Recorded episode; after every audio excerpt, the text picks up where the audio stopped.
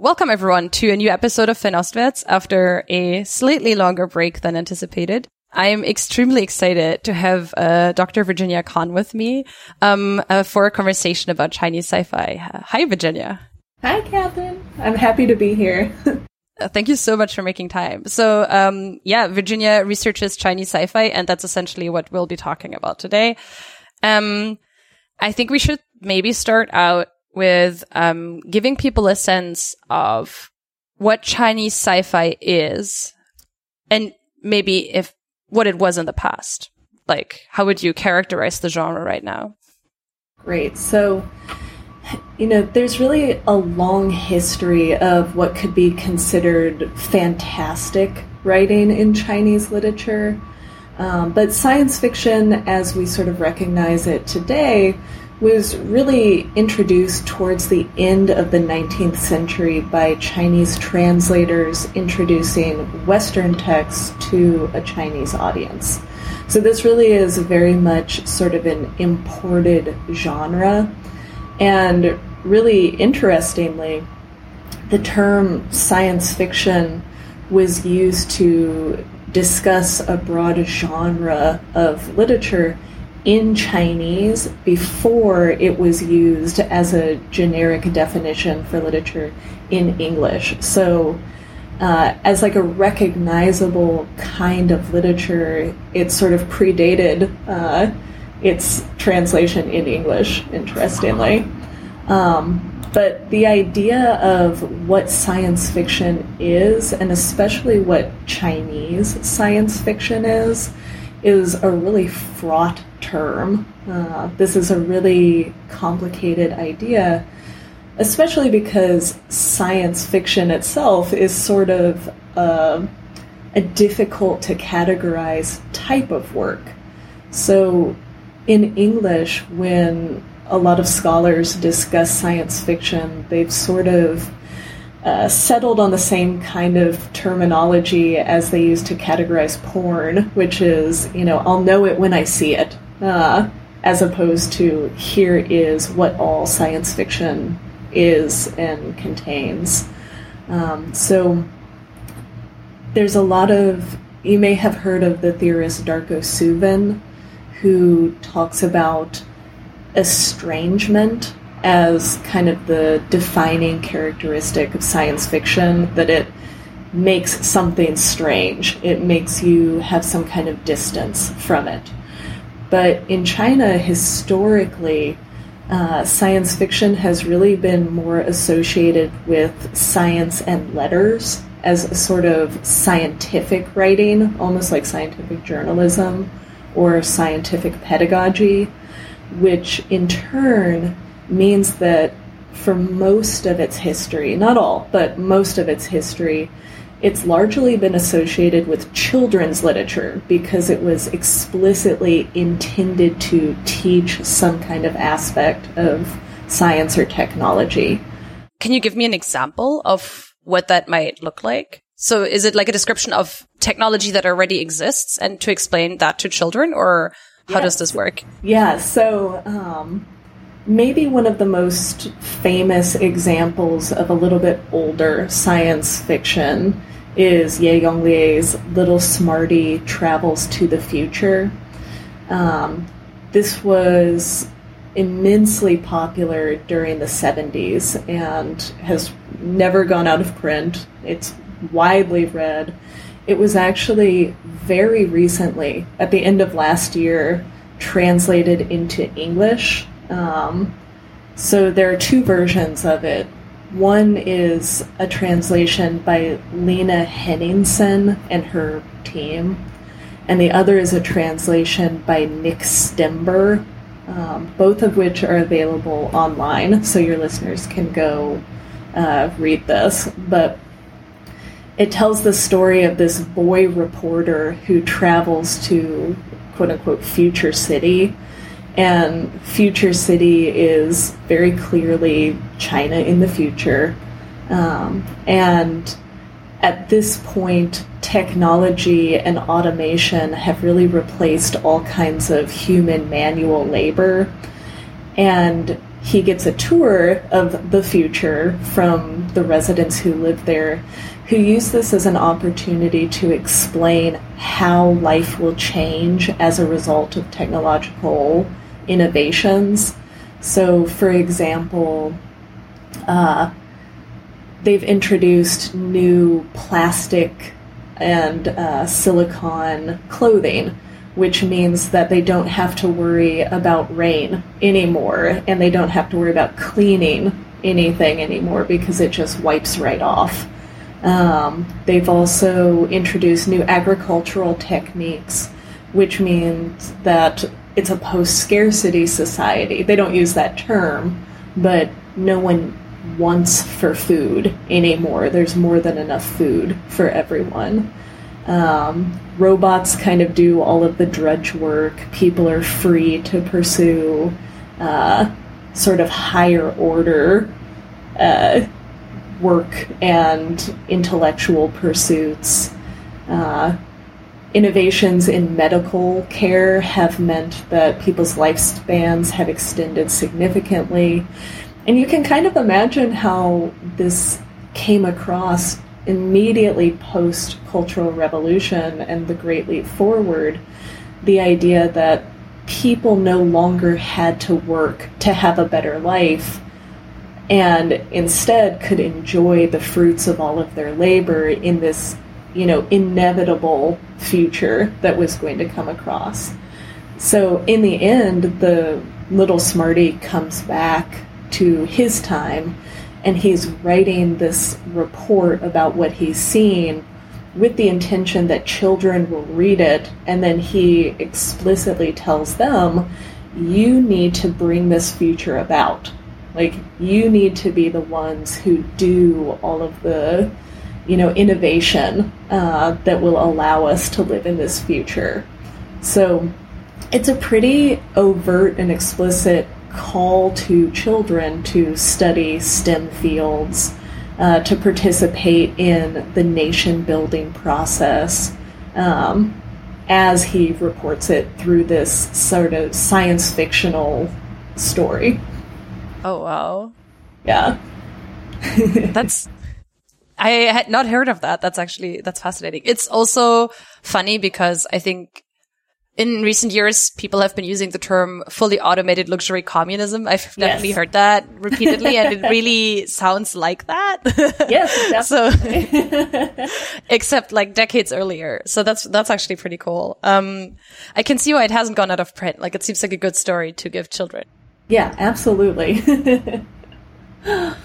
How how has it changed from kind of that pedagogical approach? Like how has Chi- Chinese sci-fi changed? Because you said that this was kind of like this. It sounded like this was more of a past trend, and that's not really the case that much anymore. Yeah, definitely. So really, um, let me back up a little bit and sort of go broadly over the broad strokes of how science fiction in China started and then how it changed for a while. So originally it started with a lot of translations of Western works into a Chinese format. So, one of the earliest translations was actually by Lu Xun, who translated Jules Verne's um, To the Moon into uh, Chinese in 1903, 1904. Um, and in it, he used this as sort of a way to introduce Western scientific learning to a Chinese audience that at the time, a Chinese reading audience, I should say, that at the time was rapidly expanding. So, you know, this was during the May 4th movement. And the May 4th movement would happen soon after he translated this. There was a lot of new emphasis on shifting knowledge production away from intellectuals and towards common people, um, and a real interest in getting more people to read, more people to change their ideas about the world. And Lu Xun specifically said science fiction would have a role in this like complete change of view towards the world for China. And so he was really instrumental in introducing this genre. And we don't really remember him for his science fictional work today so much.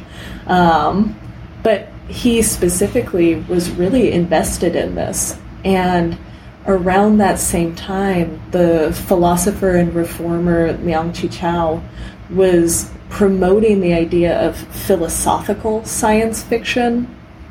Uh, and he actually wrote his own science fiction novella, which is set in, you know, at that time, like the far future of 1962, uh, at which point it's also a post scarcity society. Um, so science fiction was really used at the point of its introduction as a way of imagining national development um, and imagining a future where China had changed very rapidly. Um, and then because it was associated with this idea of here's how things will change and here's how we can accomplish that change, it did become associated often in its early years with both political critique, but very quickly more so with this scientific writing. And then during the Cultural Revolution, because of, you know, as you can imagine, various uh, restrictions on literature, um, what we would recognize as science fiction per se became much, much rarer. Um, although a lot of my work actually, and we can maybe come back to this later, a lot of my work focuses on how we don't recognize what was being written during the Cultural Revolution as science fiction, but it really was. Um, it just doesn't. It, it's not recognizable to us within these generic conventions now. Um, and from 1983 to 84, it was actually categorized as a form of spiritual pollution. And so a lot of the previously beloved science fiction authors who were writing during like the 60s and 70s, um, like Ye Yonglie, who wrote Little Smarty Travels to the Future, um, Tong Wen-chun, Wen Guang, others like this. Um, were condemned. Uh, so they weren't able to continue writing the science fiction and the children's literature that they had been. Um, but starting in 1989, this is really widely regarded as the turning point for science fiction in China. So, if anyone wants to read more about why 1989 was specifically the year that things started to change, um, the scholar Song Ming Wei has written quite a bit about this, so your listeners can look him up.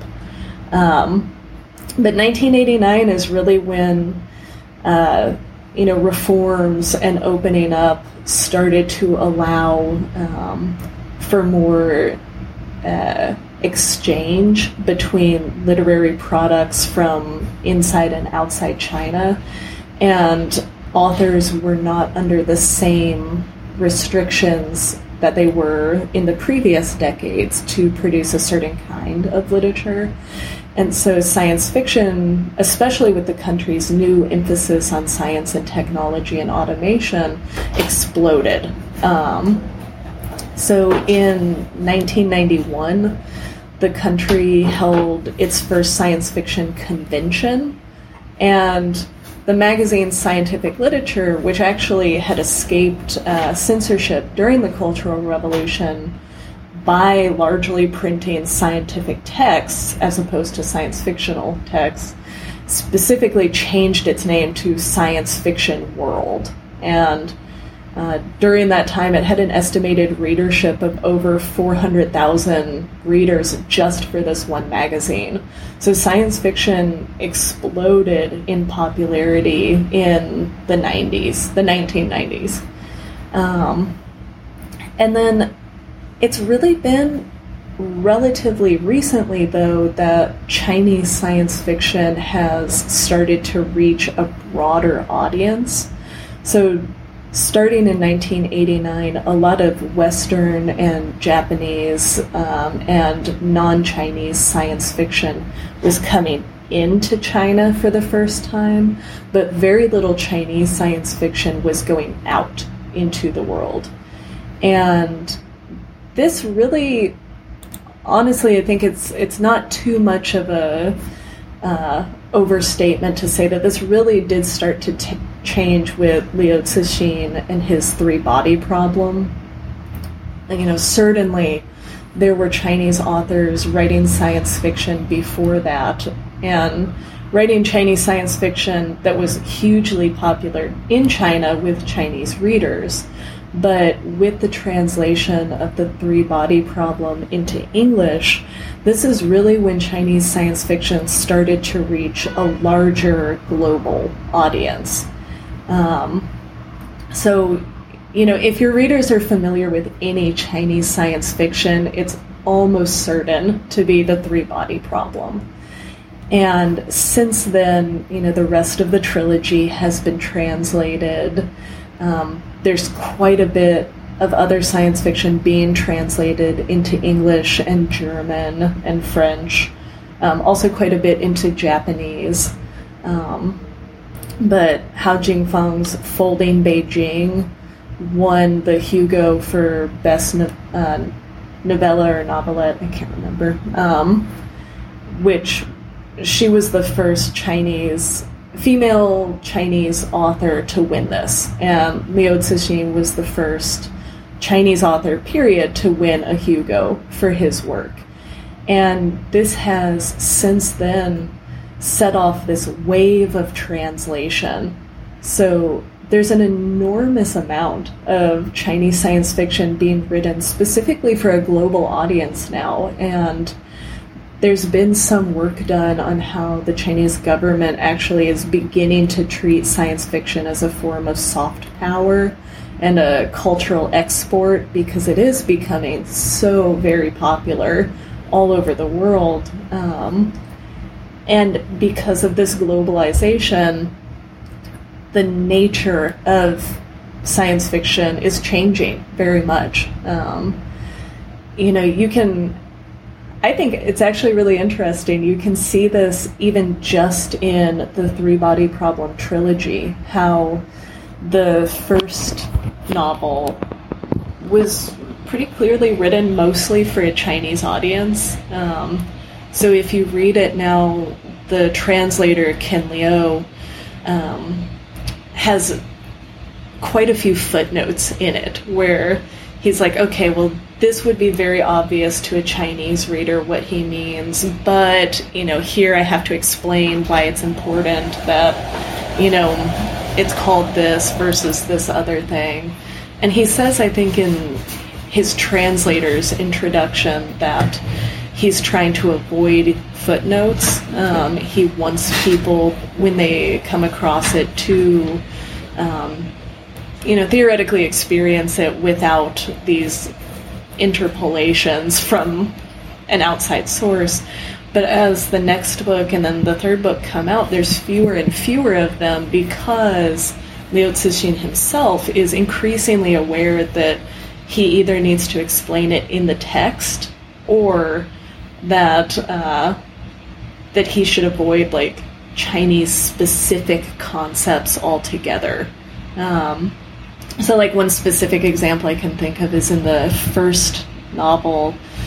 Uh, there's something about how they can't call something the red sun, and you know it's just it's left there, and then they move on.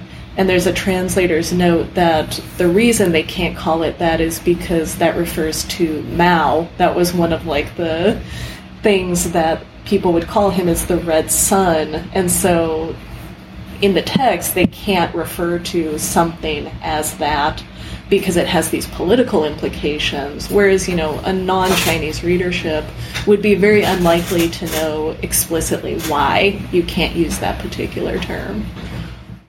Oh, that's so, yeah, that's so interesting. I, that was actually, that kind of goes in the direction that I was going to ask about already. It's, um, cause I'm really curious about, we kind of talked about what sci-fi was like um, earlier, and then I'm, I'm assuming some people know also the more recent publications.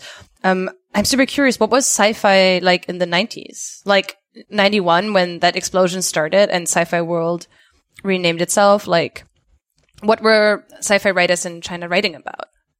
So a lot of what they were writing about was scientists for the first time. Um, because you know during the cultural revolution there were a lot of interdictions against scientists as kind of a a class of people that you didn't want to be anymore. Um, and there was sort of a new emphasis on uh, like the scientist as a hero um, the scientist as a figure that could focus on, you know, national improvement. Um, you know, the basically the power of science uh, to improve living standards, essentially. Um, so you know the this wasn't very straightforward because there still was so much worry about, you know, what was and was not a forbidden category and how much emphasis you could put on individual heroes versus mass heroes. Um, but often there's sort of a uh, a recuperation of that during that time. There's also some very weird things that are published because uh, you know people had the opportunity for the first time in decades to um, work outside of this sort of like Maoist realism, socialist realism category. Uh, so you, you end up with some odd things that end up happening.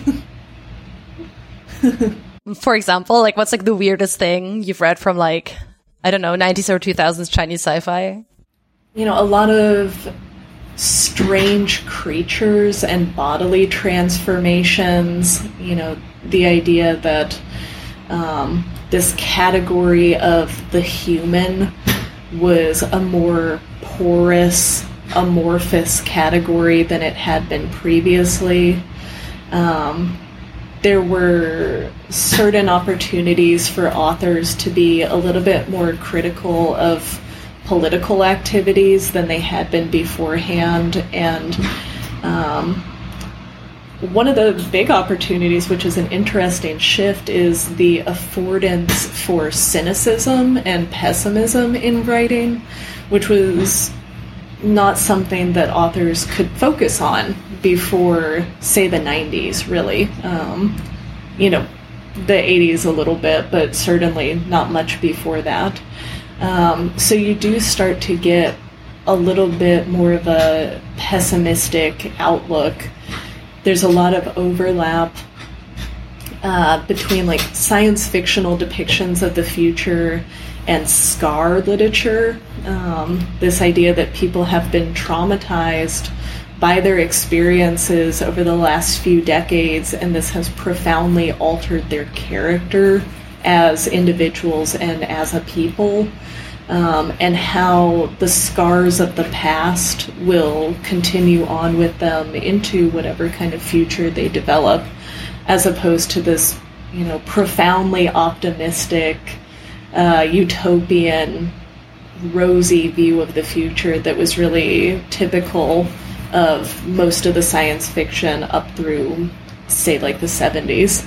Yeah, I see. Yeah, I was going to say about that because it's almost like a lot of the recent stuff. I don't know. I feel like Liu Cixin is quite pessimistic about the. Future, oh yeah, he's right? absolutely a misanthrope. He's extremely cynical about the possibility of humans doing the right thing, even if it is in their best interests. Yeah. And then also, like, for example, Hao Jingfang, like, folding Beijing, that too is just like, it's this dystopia that's just, yeah, um, you, you can kind of see the through line there. how, how one one thing I'm really curious about is I feel like in a lot of um, I'm not like a sci-fi expert or anything, mm-hmm. um, especially the older stuff I'm not super familiar with, but my impression is always that, especially during the Cold War, um, kind of like this whole capitalism versus socialism thing did play into sci-fi a lot, right? And so we have the whole like 1984, like this whole communism as like this dystopia. Um, so kind of coming at it almost from the other side. And, and, but now it's almost like socialism and communism have become this thing, um, that appear as like the, the utopia to aspire to, yeah. right? Like Becky, Becky Chambers is like super like just communal, like everything and yeah. cuddle sci-fi. Um, so, so I'm, for, for, I'm curious how this plays into kind of sci-fi that comes from a nominally socialist country, or sometimes people talk about China as a post-socialist society. Um, right. so I'm curious how these politics play into that, this whole capitalism, socialism thing. So is that contemporarily or historically? I'll leave that up to you. I guess during the Cold War, I'm curious how it happened there, but then I'm also interested in, does it even matter anymore? Or is Chinese sci-fi now also just like a dis- I don't know, a pessimistic view of capitalism? Yeah, I, no, those are great questions. So I would say during the Cold War, there was absolutely this emphasis on like, you know, the the communist way of life, whether they use that term or not, you know, but this idea that this collective action was what would bring about an ideal post scarcity utopian future. Um, you know, there was a lot of uh, the enemy being clearly like Americans or Western capitalists. You see, I mean, you see this all the time, even when they're not identified as such. They're clearly caricatures of these like Western craven business people. Um, and even when they're not explicitly the villains, they often exert a very negative influence on the characters in the story. Um, you know they they cause people to you know good chinese people um, to care about things that they shouldn't care about um, at the expense of you know national production or harmonious living standards things like that. Um, you know so absolutely there really is this big emphasis on you know the socialist dream of an ideal future and how we as readers can bring that about.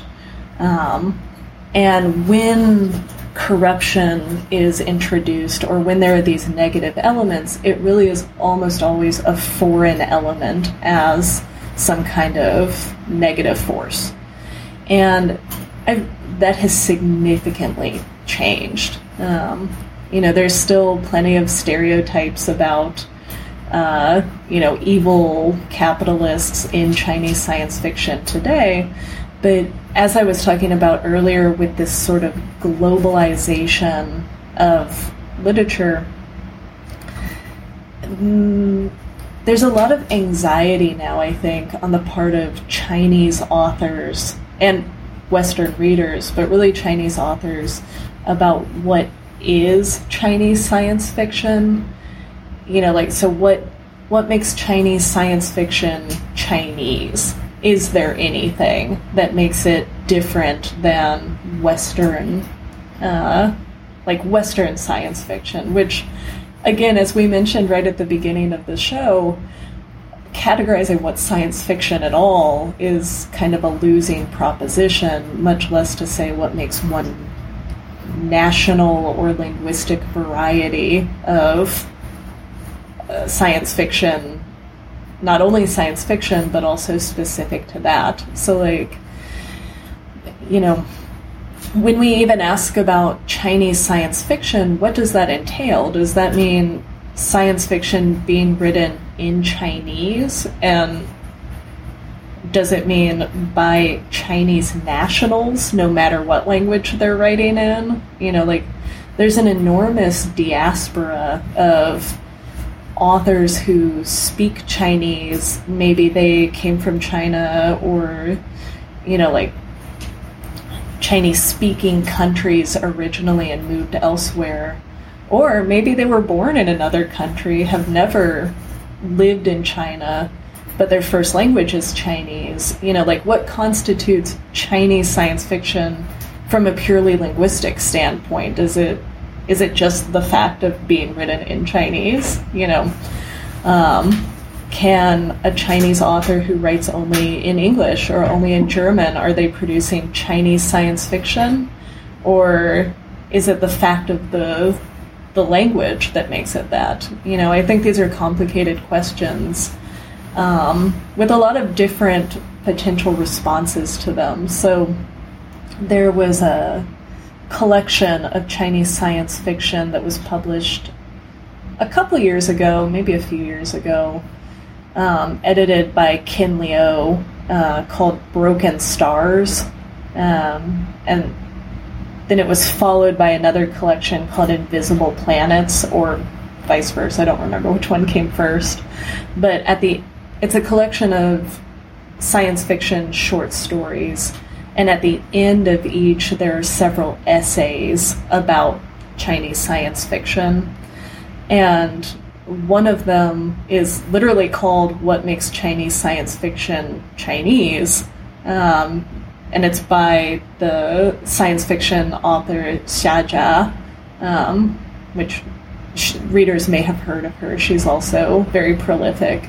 Um, but there, there was a lot of anxiety in these essays about like how do we categorize this? What makes Chinese science fiction Chinese in the first place? What makes it science fiction in the first place? And most of the authors really sort of came down in the same way we already discussed, where they're like, well, you know, there's no real standard for what makes it recognizable as such, you know. Authors like Hao Jingfang, who have this very dreamy, uh, expansive, kind of like almost fan- like fantasy like way of writing, are writing, you know, substantially different kinds of texts than someone like Liu Cixin, who is very emphatically misanthropic. You know, he is not particularly interested in the inner lives of his characters. You know, he is focused on how things change over millennia due to what he sees as this sort of like innately negative human nature. Um, or not even human nature. You know, if you read the whole trilogy, he's just like living creatures will destroy each other. There's no way around that. um, but you know, they're both ostensibly Chinese science fiction, but they're so very different from each other that it's hard to categorize them in the same kind of genre conventions. But in terms of like socialism and capitalism, I think that that has really disappeared as something that authors in China, at least, take as like a truism. And I mean that in the sense that, like, they certainly still talk about capitalism and socialism. Um, but what they fo- seem to focus on a little bit more is how either communism or capitalism are these ideas that drive human nature rather than actually existing uh, ways of being. Like, you know, there are characters in. So, Hao Jingfang is a great example of this, actually. So, her most recent novel, Vagabonds, which is um, quite quite large, quite sprawling. It's really a doorstopper of a book uh, was translated into English relatively recently, and it features Earth and Mars as these two distinct planets with different social systems on them.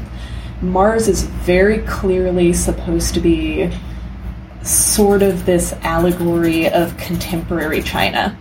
And Earth is very clearly this allegory of, you know, contemporary United States. And it's very clear in the novel that whether or not they actually are different, and there do seem to be some differences between them, but whether or not they're actually different, that difference is imagined by the people from the other place. So people from Earth think about Mars in this way, and then they treat it that way.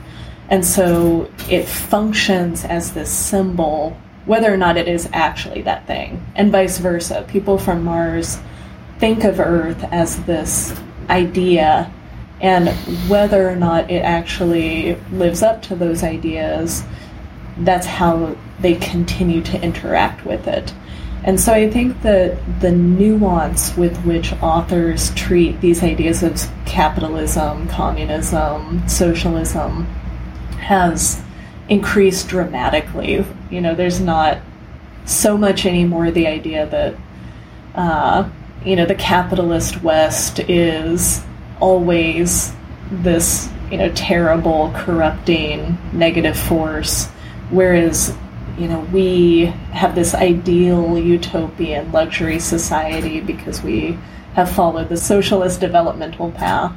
Um, or, you know, vice versa. You know, there are some authors who very much are like, uh, socialism is a lie, and, you know, really we need to recognize that we're a market driven society and we can use this as a tool for controlling the masses, but we can't actually live that way. Um, you know, there are definitely people writing on both sides of that. I think it's yeah. increasingly rare to find anyone who truly believes in like a pure communist future or a pure capitalist future. Um, That's so, yeah, that's so interesting a lot of what you were talking about with like the definition of Chinese sci-fi earlier kind of ties into this other question that I wanted to ask you about, which oh, I, I guess almost Hao Jingfang's um, book might actually be the answer to this because I feel like people often or sometimes look at what they call Chinese sci-fi, often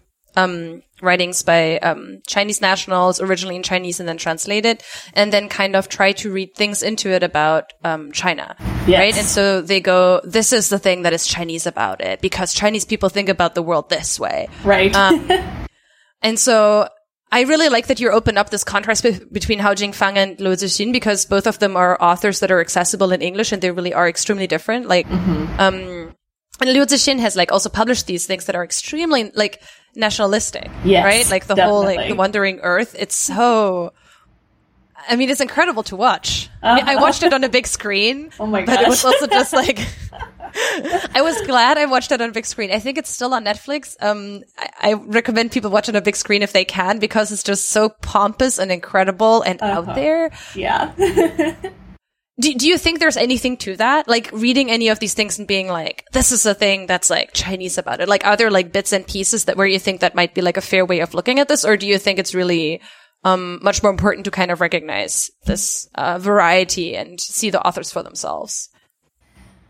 You know, that's a really fantastic question. And with the nature of, you know, what is and is not allowed in texts and videos in China right now, you know, to say nothing of the US or elsewhere in the world, um, that can change day to day almost. You know, um, I mentioned earlier that the Chinese government has increasingly been treating science fiction as a cultural export.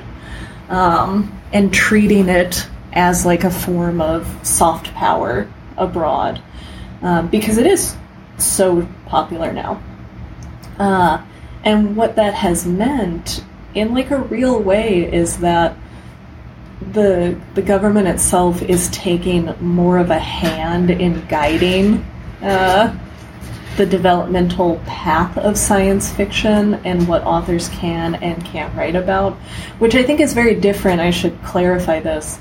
I think that's very different from censoring what they're writing about. Um, you know, there's a lot of uh, concern in the West, I think, with censorship in China, and that can lead into unproductive assumptions about what is and is not being published.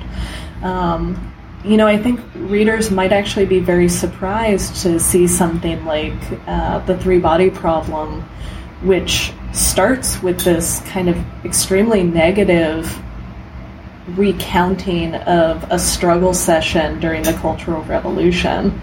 Um, you know, I think people reading that for the first time who have assumptions about what can and can't be published in China may be shocked by that. Um, but, and then, you know, there's a lot of contemporary science fiction also being produced that's very, could be considered to be very highly critical of um, governmental policies in China. And, you know, to some extent, uh, those are being written in China, they're being published in China. Uh, at this moment in time, those are still being allowed to be published for the most part. Um, you know, it's very interesting. There's a a novel that came out. It's a little bit older now. Um, called The Fat Years, uh, Chan Koonchung. So it was published in 2009 in Hong Kong and then later in Taiwan. And one of its big selling points, it says that uh, that it was that no one dared to publish it in mainland China, and it's almost it almost feels very anachronistic to read it now because it's it is admittedly very critical of Chinese governmental policies. Like the the concept around it is that China there's been some kind of like global catastrophe and economic meltdown and China is the only country that has come through not only unscathed but more prosperous than ever. And so everyone else all over the world is um, suffering immensely. Their governments have imploded. You know, they have no money anymore. And China is the only one where people enjoy a high standard of living. The government is incredibly benevolently giving money to other countries, blah, blah, blah, blah. But everyone in China is missing a chunk of time um, so they collectively don't remember uh, a certain amount of time. And they find that, like, there aren't any records of that time. Um, you know, so they can't go back and find it. And when the protagonist talks to other people about it, they don't seem to care very much. They're like, yeah, we don't remember this, but you know, it's whatever. We're living good now. You know, why would we care? Um, and ultimately, it's a very overt. It's not, you know, it's not subtle. Uh, it's a very overt criticism of censorship and how like the Chinese government has hidden certain kinds of activities and actions uh, that are uh, you know unpalatable. Um, from its citizens in order to attain this kind of global prominence, but also how the people themselves are complicit in this because they don't they don't care about what has been done. All they care is about living a good life. And so it's so interesting to read this now because those types of criticisms uh, just seem very commonplace. Like, they don't seem like that egregious to be making. And there's contemporary science fiction coming out that makes far more pointed claims and far more explicit and critical judgments about China, both as like a real place and also a fictionalized idea and like a stand in for real policies. Uh, that, yeah, are just like much more critical than this one. And its whole selling point was it was like, oh wow, we're too uh, we're too out there for mainland publishing, and now mainland publishers are like, yeah, that's fine, whatever. Like, talk about how we're destroying the planet, go for it. Um, you know, but could that change at any time? Sure, like.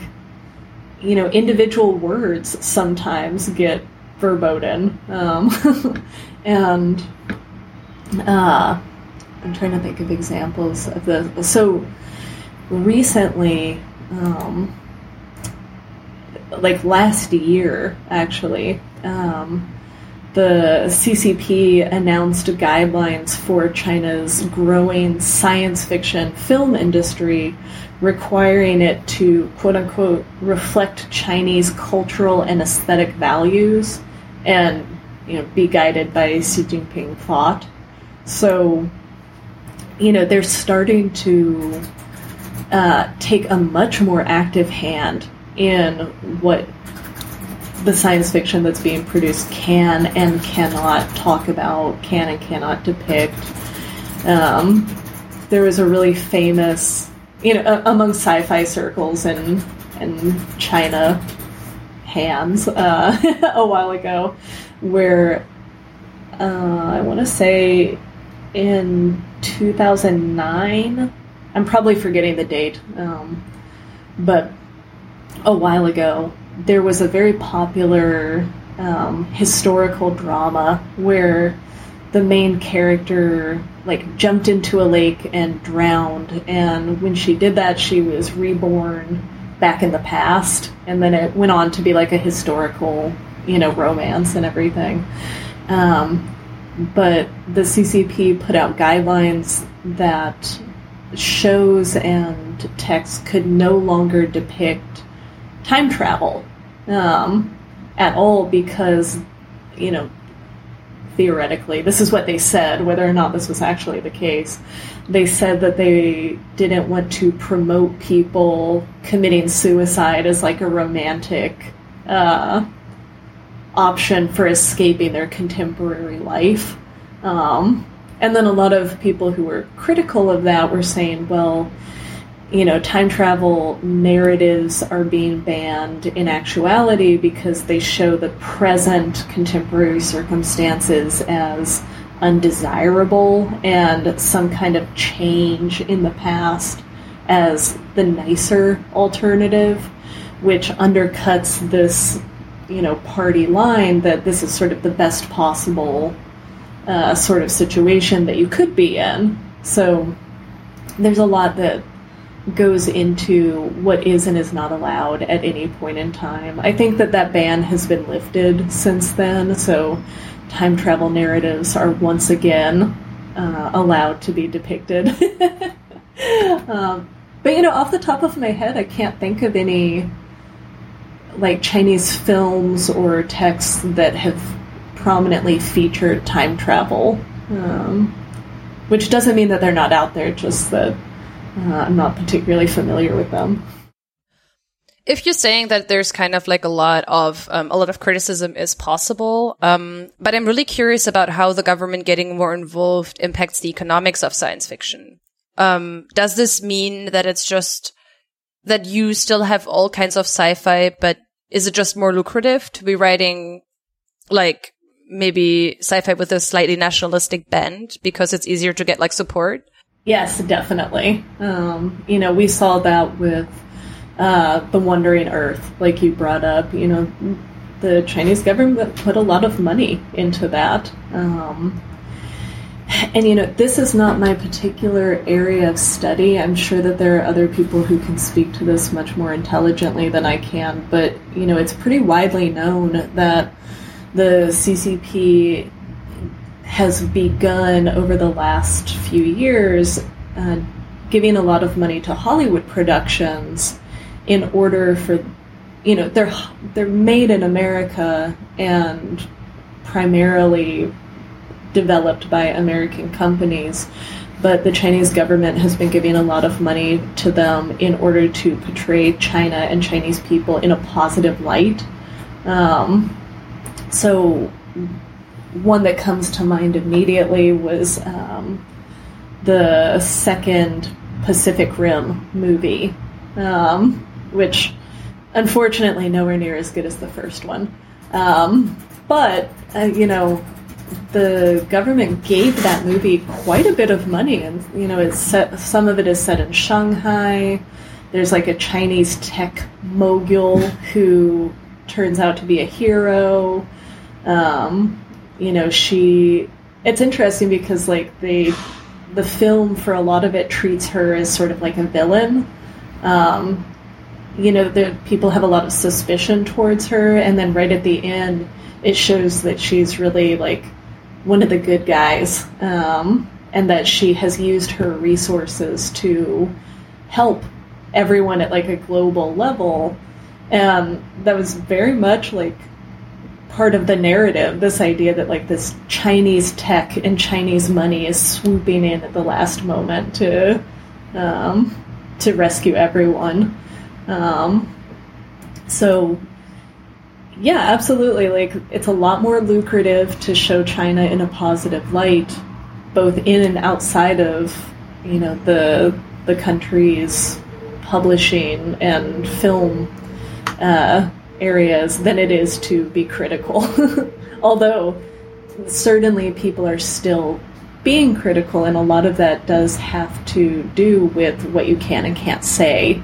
Um, so a lot of the texts that are critical of Chinese governmental policies uh, are about what they're not allowed to talk about. Yeah, the uh, it's quite ironic. It's it's funny that I was thinking, oh, maybe we need to include a spoilers for Pacific Rim 2 note in this podcast episode, which which is which would definitely be a first. Um, um I, I, was wondering, is there um, anything else you wanted to uh, kind of talk about um, in terms of Chinese sci-fi more broadly? Um, because if before we move into kind of like two broader concluding questions um, from my end. Yeah. So one of the things that, and this is sort of a contemporary shift a little bit, but um, you know, there's a lot of work being done by people both in and outside of China about this whole scientific or science fictional approach to China itself as kind of a harbinger of progress or the future.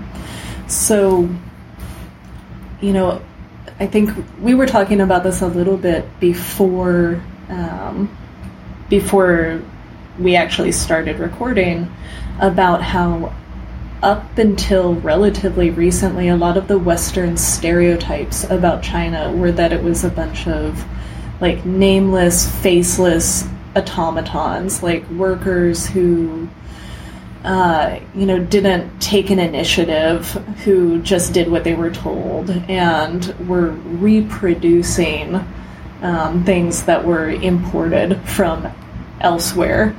And you know, interestingly, even when we use language like that, it's pretty clear the science fictional aspect of it, thinking of people as just like machines um, that only do what they're told.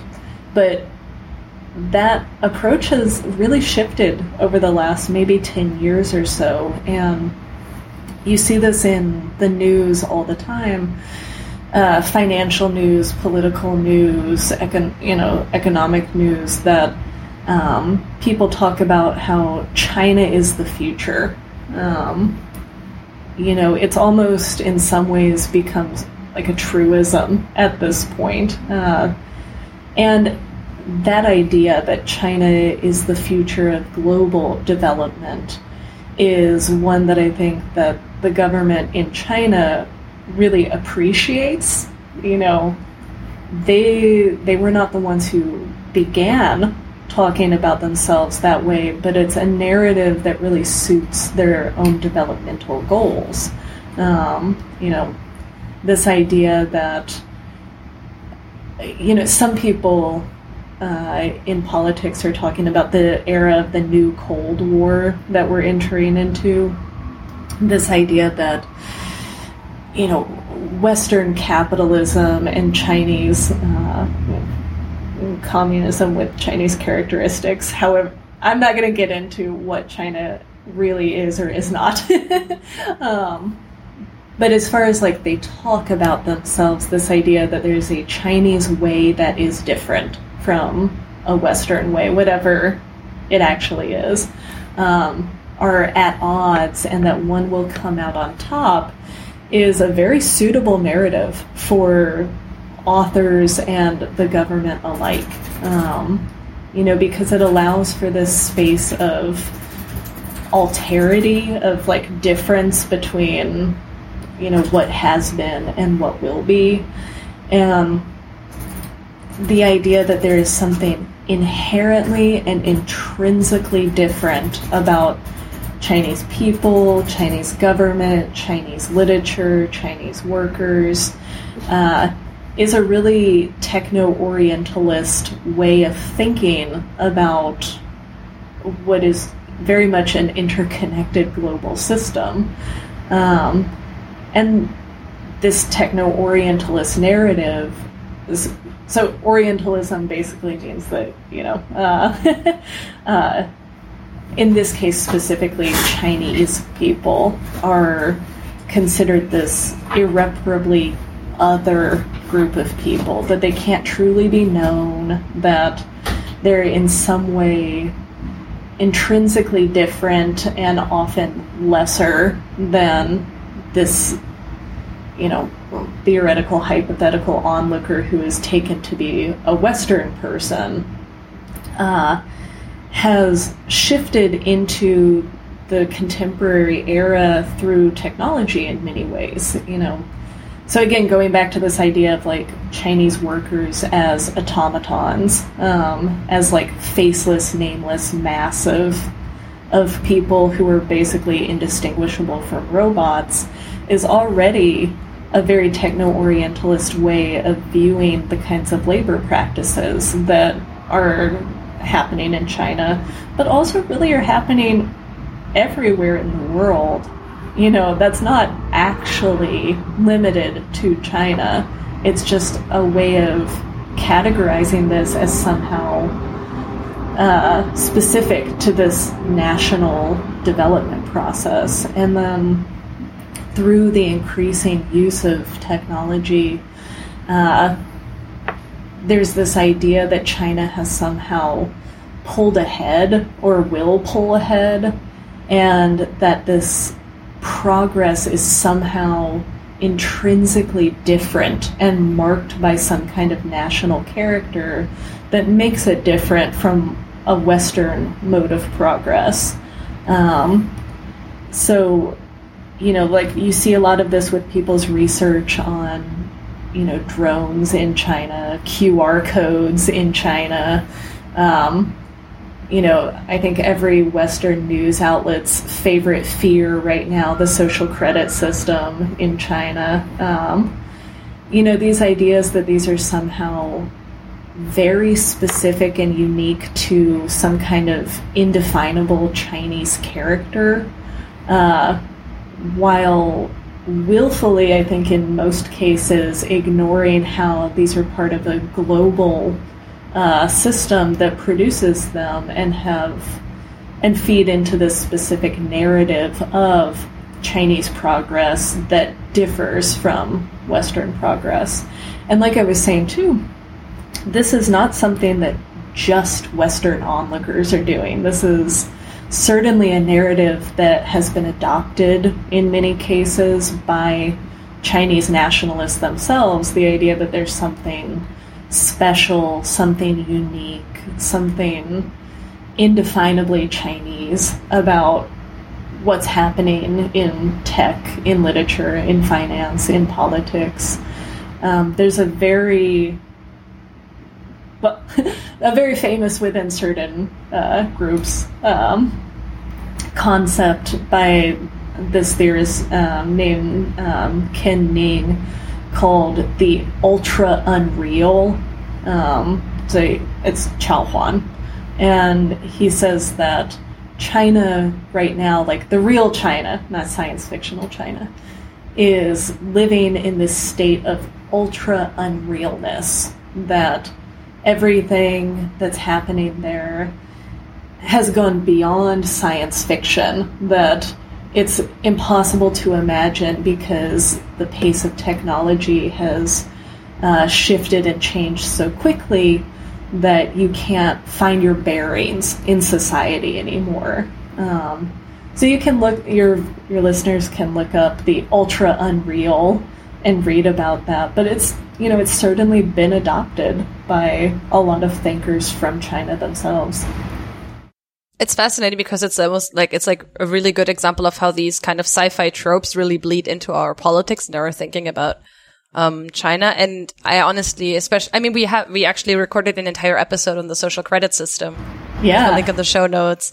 Um, and it's interesting because some of that writing about it that is ostensibly journalistic sometimes reads almost as if it was sci-fi, right? It's mm-hmm. often like this extrapolation from really vague policy documents that often don't really tell you that much. And then people work with that. Um, and then there's things like when Wired had that they they've like created this graphic where it's like this image of like a crowd and people have like this score and this half uh-huh. like circle above their heads uh-huh. and that imagery keeps reappearing and it's somehow attached to this idea of the social credit system and it's entirely unclear to me where this comes from i've seen mock-ups where it's like whether video surveillance footage from like um pro- like probably just regular footage that you sometimes see on the news mm-hmm. is used and then it's been edited to include the social credit elements and it's almost like you're watching like this sci-fi story being created in real time. That's fascinating. Huh. I would love to trace the the history of how that happened from that initial photo to that just being the way that people imagine it now Mm. Yeah, it's uh, it's and, and, and the terrifying thing is that then it becomes harder and harder to tell apart these quasi-fictional ideas about China and what is really happening on the ground. I think especially, or like you're saying, right, this idea of Orientalism, that China is the other, China is far away. Mm-hmm. And so it mm-hmm. becomes harder for people to tell apart what really is something that is happening and what is something that, um, is being imagined. Yeah. Okay. Thank you so much for that uh, addition. That was super interesting. Um, so for, for, my two kind of big concluding questions. So um, the first is uh, now I've learned that Chinese sci-fi is not a strict category, but in quotes Chinese sci-fi books in translation or that are accessible in English or maybe even German you would uh, recommend to people. Mm-hmm. Um, and then kind of the other question is um, opening things up, if there was like one piece of sci-fi that you could recommend, um, like, or one piece of Chinese sci-fi that you could recommend, irrespective of language, which that would be, or if there's something that you really wish was translated so people could have access to it. Oh, that's great. Um, so if people are looking to read more about Chinese science fiction and read the kinds of things that have, you know, become you know, modern classics for sure. I think they really do need to start probably with the Three Body Problem trilogy, simply because, you know, whether they like it or not. Um, and there's a lot to like and a lot not to like. I was, I was, but, I was going to say, even if it's a modern classic, I agree with that. It is fine to not like it. I know a lot of people who've tried reading it and hated it, and were like, yeah. "This is not for me."